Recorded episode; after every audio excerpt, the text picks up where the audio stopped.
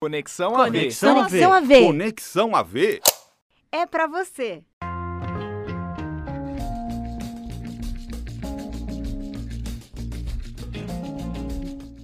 Olá, eu sou Débora Santos e está começando o Conexão AV, o podcast com informações do mundo audiovisual. Quando procuramos uma carreira, é bem difícil dar os primeiros passos, e é nesse momento que surgem as dúvidas e incertezas. O Conexão AV é um programa que traz curiosidades e conteúdos relevantes desse mercado. E a cada episódio vamos conversar com um profissional da área, seja ela qual for. Hoje estamos com Pablo Milanini, produtor da TNT Esportes, que vai bater um papo com a gente sobre o início de sua carreira e esclarecer dúvidas da profissão.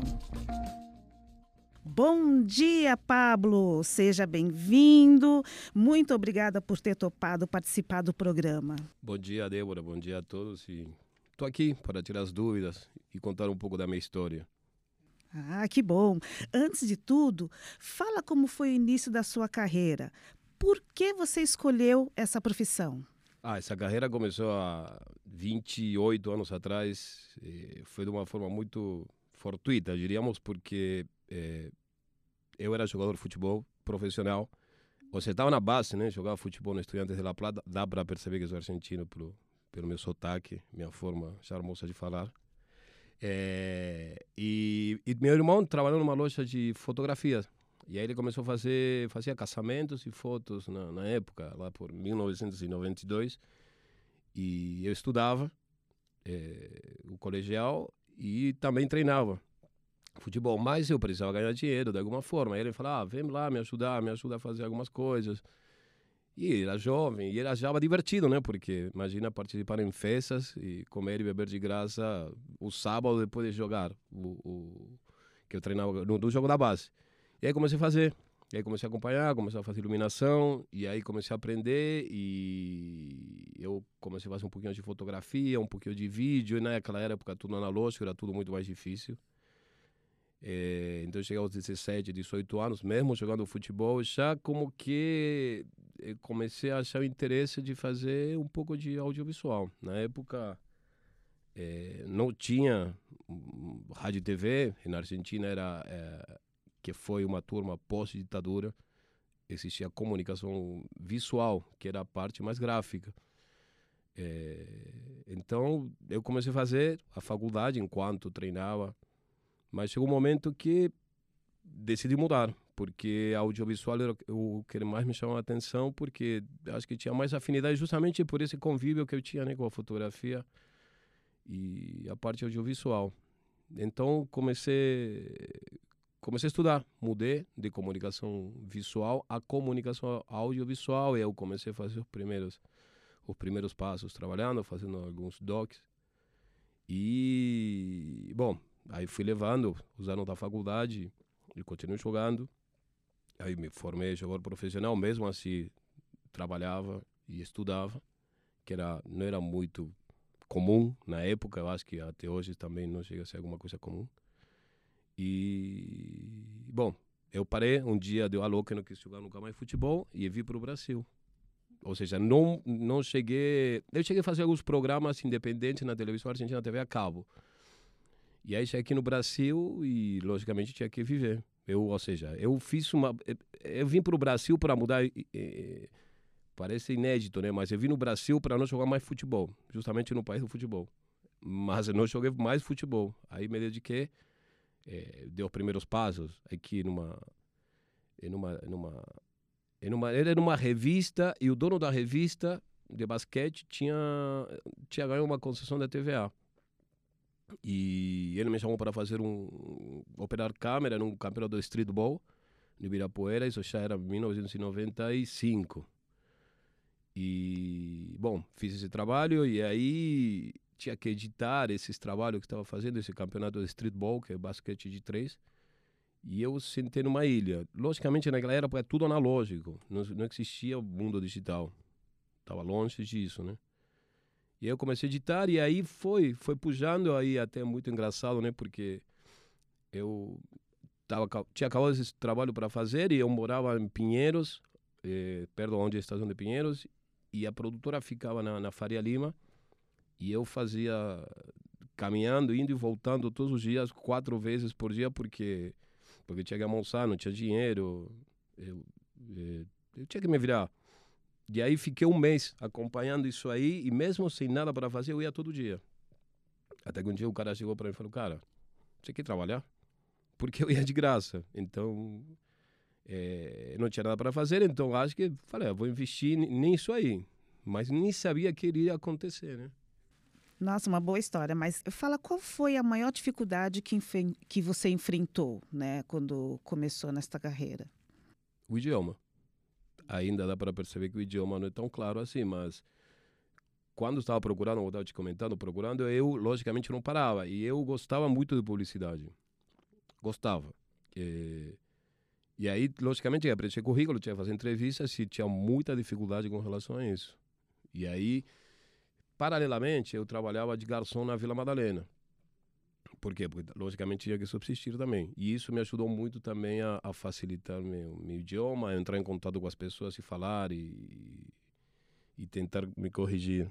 Entendeu? Porque, de certa forma, fui autodidata no, no, no português você já contou o, quando você começou, né, que foi na década de 90, então provavelmente teve aí tem uma mudança, né, em relação às funções que você exercia, né, no começo da sua carreira como produtor. E agora, como que tá isso? Qual que é essa diferença? A diferença, eu na realidade eu fui desse, desse dessa geração que, que teve o processo da mudança do analógico para o digital. É, muita gente ficou no caminho muita gente ficou no caminho porque é, não foi fácil se adaptar. Até para mim foi, principalmente, é, é, aceitar que tem uma mudança no mercado. Ou seja, eu que era tudo analógico, é, é, passou a ser digital. Claro que deu um processo de uma década mais ou menos de transição, que a gente chamava, por exemplo, nas ilhas de edição, a gente chamava de ilha híbrida. Entendeu? Na publicidade era, era, era quinoscopia, ou seja, levar o rolo de filme para vídeo, para os editores, para fazer publicidade, no áudio também. Então, assim, foi um processo muito difícil. É, então, assim, eu, aos meus 30 anos era muito mais fácil de aceitar. Aos 20, 30 anos era muito mais fácil de aceitar. Então, imagina um profissional que tinha nessa época 40, 50, que eu nunca tinha convivido com um telefone celular, que nunca tinha convivido com um computador, com nada. Entendeu? Operador de áudio, é, uma equipe de reportagem, eram cinco pessoas, que tinha o motorista, o operador de câmera, o operador de VT e tinha o sonoplasta e o assistente. Então, assim, é, o mercado foi reduzindo essas funções justamente pela evolução da tecnologia. É, logicamente, não, não no seu caso que de, de, de comunicação que aconteceu, aconteceu em todas as áreas. Mas foi um processo não difícil, porque pela função que eu estava, e como estava te contando, nesse canal de São Paulo, eu, eu passei a ser um supervisor, então comecei a entender todas as áreas. Então, a, eu estudava, eu aceitava, eu consumia muito produto, porque era a minha carreira. Então, foi foi uma evolução normal, não, não, não foi complicada para mim, mas o mercado mudou muito. Ficou muita gente no caminho, e justamente por isso, pela mudança tecnológica. Como é a rotina de um produtor? Depende de cada produtor em que, cada área que eu trabalho. Na realidade, eh, na minha função, eu sou mais um produtor, supervisor de operações de uma emissora que faz transmissões ao vivo. Então, assim, começa. Eh, vamos, vamos dar um exemplo de um jogo de Champions. Um jogo que, que a gente faz, um jogo. Principalmente na montagem da escala da, da equipe, encontrar a característica da pessoa certa para essa função. É, é, essa é uma delas, é, entender como vai ser esse processo de produção desse jogo, por exemplo, é, se vai ter estúdio, se vai ter links é, do, do, campo de jogo. Então, você vai entendendo de acordo com a necessidade de cada produto. Assim, não, é, não, é, não é uma receita pronta. Na realidade, você tem, em cada produto que você tem, você tem uma demanda. Então, você tem que estudar essa demanda. Agora vamos esclarecer algumas questões da área. Qual é a principal característica que uma pessoa deve ter para trabalhar? Ser curioso e autodidata. E, e, eu te explico por quê. Porque para ser produtor, você pode fazer um dia é, futebol, pode fazer jornalismo, pode fazer agronegócios. Então, assim, é, se você vai estudar quando você é chamado para fazer aquele trabalho, você vai se dar mão. Por quê? Porque você não está preparado para afrontar as dificuldades, enfrentar as dificuldades que vai te dar cada. A gente vive de dificuldades. O produtor vive de dificuldade em todos os sentidos. Assim, assim, a palavra produtor é muito ampla. Então, assim, você vive por dificuldades. Então, assim, ah, tem um trabalho para fazer de, de agronegócios. Vamos falar antigo, não sei, não sei se ainda continua, canal rural. Eu não sei se continuaria a fazer canal rural. Porque eu não sei. Mas isso aí você tem que trazer da base. Assim, eu sempre falo que, que a gente é, quando chega a uma faculdade, eu falo isso muito para alunos, filhos e e pessoas que dão essa oportunidade de eu explicar, que a gente tem que chegar a uma faculdade preparado intelectualmente. O que é ser preparado intelectualmente? Você tem que saber de tudo. Hoje, e eu falo muito, eu sou botequeiro e eu falo para os meninos que trabalham, por exemplo, num, num bar, é, é, a necessidade de saber de tudo. Ah, não, no teu tempo, trabalho. Não, imagina, você tem um aparelho celular, onde você fica vendo TikTok, você fica vendo Instagram, o mesmo lugar que você pode pesquisar. Quando você demora para chegar na tua casa? Daqui, uma hora e meia. Numa hora e meia você estuda, lê um livro. Então, assim, é, você tem que estar preparado. Tem que ser curioso e nunca, nunca falar que, bom, é, acabou, porque é muito dinâmico. É muito dinâmico, principalmente na parte de operações, na parte de operação. É, é, tem que ser curioso, tem que ser curioso, tem que parar, tem que, tem que, principalmente aprender a ser comunicativo. Eu acho que hoje me tornei um cara comunicativo. Eu nunca fui, fui extremamente tímido.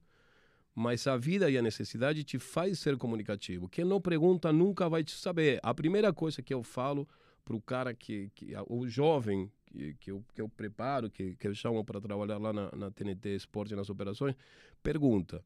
Não tenha medo de perguntar sabe? Não tenha medo de perguntar. Ninguém nasce sabendo. Pergunta e fala a verdade. Isso aí são dois princípios que eu tenho. Pablo, aproveitando aí o gancho, né? É, que dá dar algumas dicas aí para a galera que está aí nos acompanhando, né? Qual o seu conselho para quem está pensando em trabalhar na área? Conselho é o mesmo que eu te falei. Ser curioso.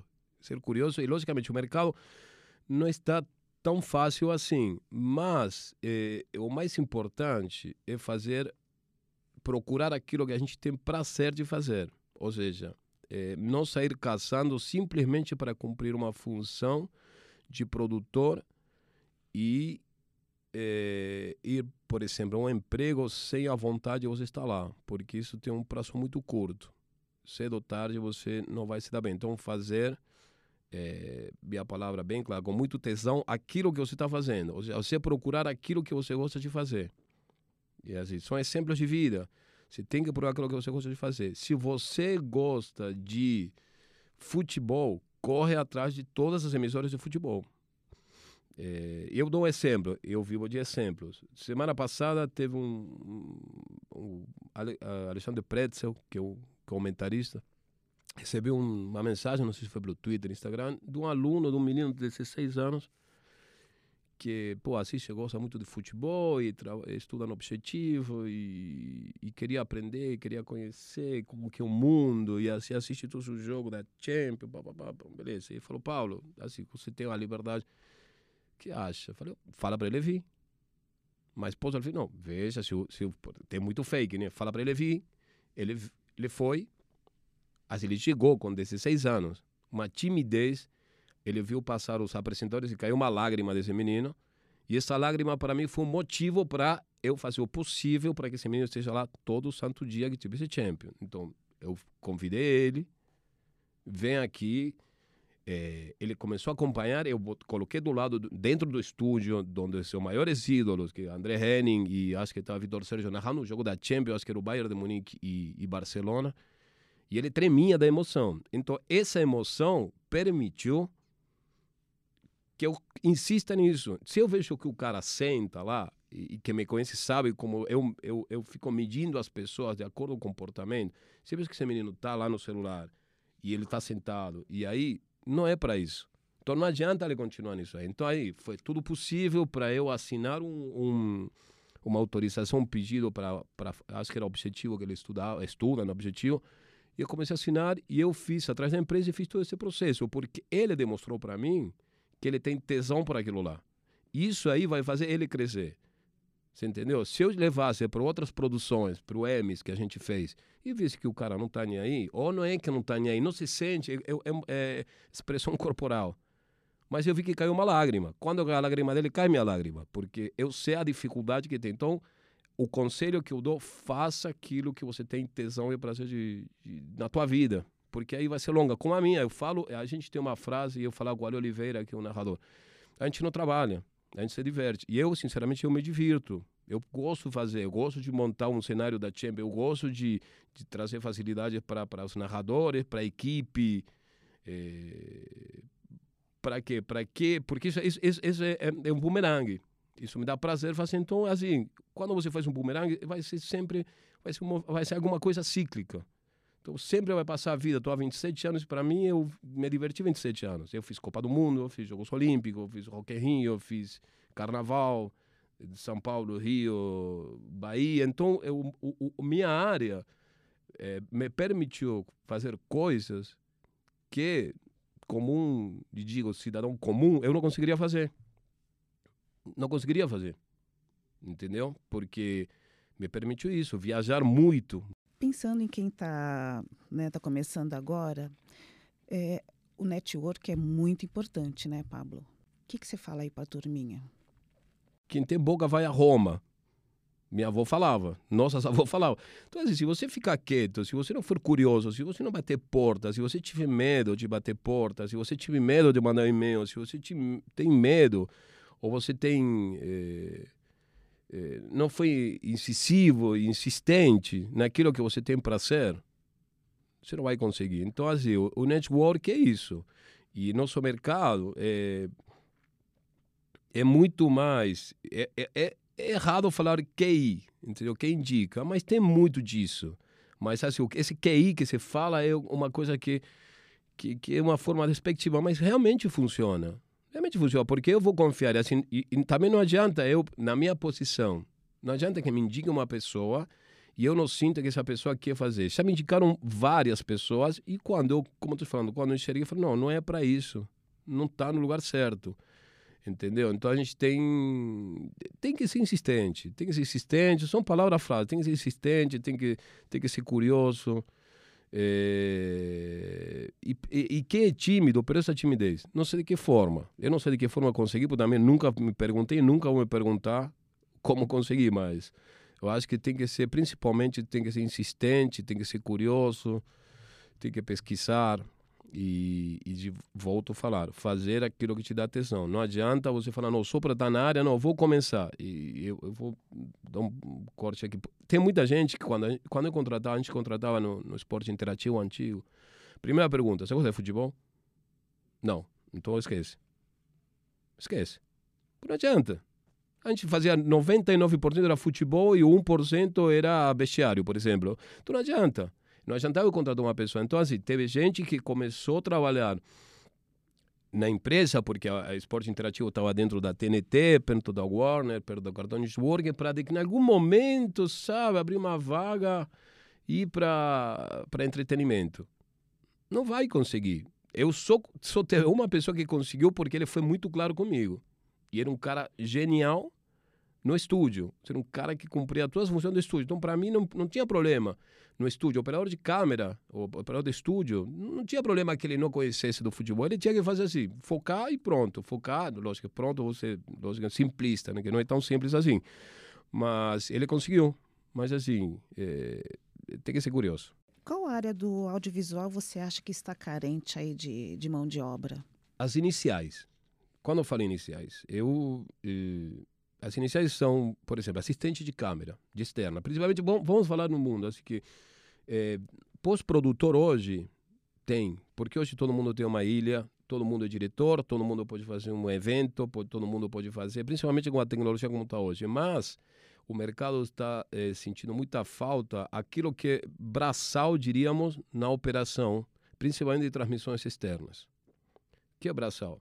Ninguém quer montar e desmontar um equipamento porque o assistente, por exemplo, o cara que faz um jogo de futebol, se o jogo, a transmissão começa às quatro da tarde, esse cara chega às sete da manhã. Porque imagina você ter que passar dentro de um campo de jogo, tem que passar cabos de 12 câmeras, tem que passar o áudio de cabine. Então, essa é a função que passa. E é assim, e é isso que eu estou te falando. O cara que trabalha na área, que quer começar a trabalhar principalmente nessa área de transmissões esportivas, ou transmissões que seja show, que seja debate, que seja o que for, tem que começar por aí.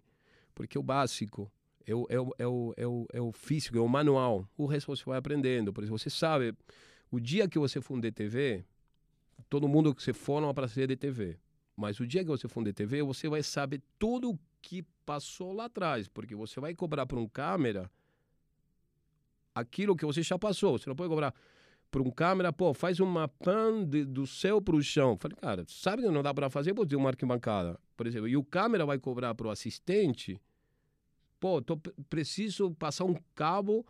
Você vai saber. Se você é câmera, você sabe que não dá, porque tem uma, tem uma distância de cabo. Então, assim, é, é começar é, do início, ou seja, da função mais simples. Eu, quando falo dentro de uma produtora, eu sempre trabalhava e colocava. Na antiga, an, anteriormente, hoje não tem mais central técnica. Central técnica era, era um processo, esse mundo, a transformação do analógico para o digital, tinha diferentes eh, tipos de VT. Eh, tinha Betacam, VHS, o Matic. Então, assim, tinha que fazer cópias de, de, de, de um formato para outro. Então, mandar um sinal para uma ilha de edição, porque era o um mundo do, do, do híbrido que, que tinha que fazer? Eu colocava, o primeiro cara tinha que começar por lá. Porque o cara começando lá ia saber no dia que ele fosse editor como funciona uma fita beta, como funciona uma fita Matic, como funciona o áudio. Então é basicamente isso aí, começar do processo inicial do, do, de uma carreira.